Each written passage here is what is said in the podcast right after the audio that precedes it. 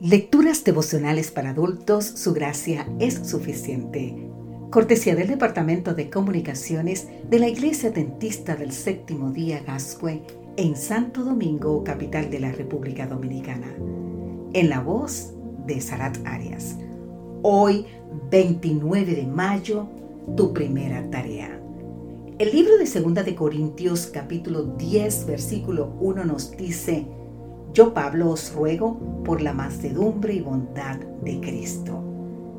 En 2 de Corintios capítulo 10, el apóstol Pablo nos recuerda que siempre se comportó como un siervo de Dios y de las almas. Pero de vez en cuando los dirigentes religiosos necesitan demostrar firmeza y su autoridad. Se destacan tres enseñanzas básicas. Primero, someter nuestra vida en obediencia a Dios. Todos los hijos e hijas del Padre Celestial deben vivir en obediencia y compromiso con las indicaciones divinas. Segundo, gloriarse en el Señor.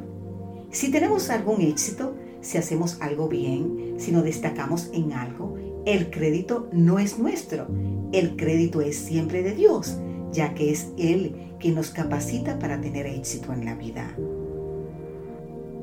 No se aprueba quien a sí mismo se alaba, sino aquel a quien el Señor alaba. El éxito puede hacer que nos creamos buenos, mejores que los demás. Necesitamos tener la conciencia de que hablar bien de uno mismo es el camino mortal para el orgullo y la arrogancia. Qué interesante, ¿verdad? Ahora bien, ¿cuál es la solución entonces? Bueno, tercero y último, vivir a la luz de la aprobación de Dios. Todo el crédito y toda nuestra gratitud y compromiso son de Dios, pues todo lo que tenemos y somos es gracias a Él. Todo camino de bendición empieza por una vida de oración. ¿Escuchaste bien? Te lo voy a repetir. Todo camino de bendición empieza por una vida de oración.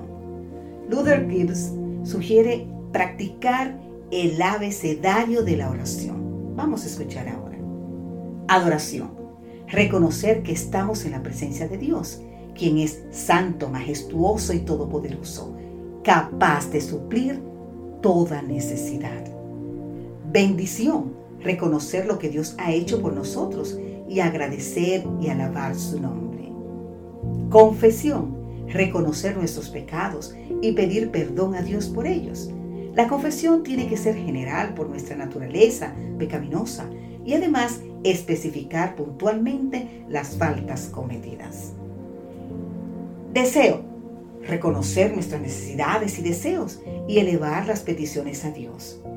Oremos por los demás, pero también debemos hacerlo por nosotros mismos. Conságrate a Dios todas las mañanas. Haz de esto tu primera tarea. Sea tu oración Tómame, oh Señor, como enteramente tuyo.